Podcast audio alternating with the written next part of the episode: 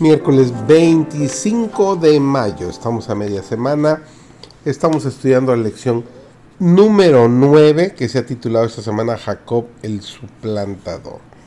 Recordemos que nuestro estudio este trimestre es sobre el libro de Génesis.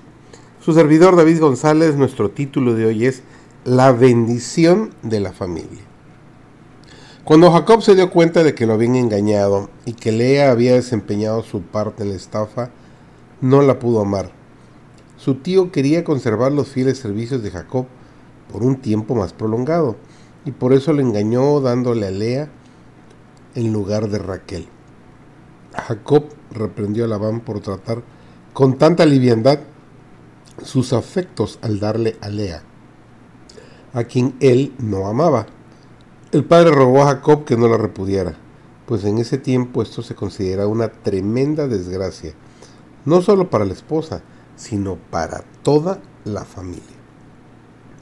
Jacob se vio en una situación muy difícil, pero decidió finalmente conservar a Lea y casarse también con su hermana. Aquella recibió mucho menos amor que Raquel.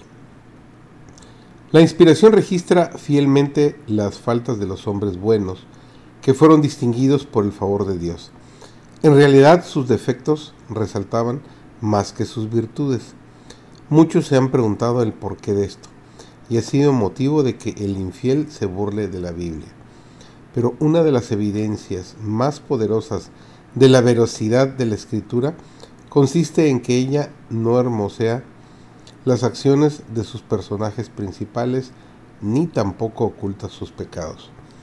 Las mentes de los hombres están tan sujetas a prejuicios que no es posible que la historia humana sea absolutamente imparcial. Si la Biblia hubiera sido escrita por personas no inspiradas, habría presentado indudablemente el carácter de sus hombres distinguidos bajo un aspecto más favorable, pero tal como es, nos proporciona un relato correcto de sus vidas. Los hombres a quienes Dios favoreció y a quienes confió grandes responsabilidades fueron a veces vencidos por la tentación y cometieron pecados, tal como nosotros hoy luchamos, vacilamos y frecuentemente caemos en el error. Sus vidas, con todos sus defectos y extravíos, están ante nosotros para que nos sirvan de aliento y amonestación. Si se los hubiera presentado como personas intachables, nosotros con nuestra naturaleza pecaminosa podríamos desesperar por nuestros errores y fracasos. Pero viendo cómo lucharon otros con desalientos como los nuestros, cómo cayeron en la tentación como nos ha ocurrido a nosotros y cómo, sin embargo, se reanimaron y llegaron a triunfar mediante la gracia de Dios, nos sentimos alentados en nuestra lucha por la justicia. Así como ellos, aunque vencidos algunas veces, recuperaron lo perdido y fueron bendecidos por Dios, también nosotros podemos ser vencedores mediante el poder de Jesús. Por lo tanto, la narración de sus vidas puede servirnos de amonestación. Muestra que de ninguna manera justifica al Dios culpable. Ve el pecado que haya en aquellos a quienes más favoreció y lo castiga en ellos aún más severamente en los que tienen menos luz y responsabilidad.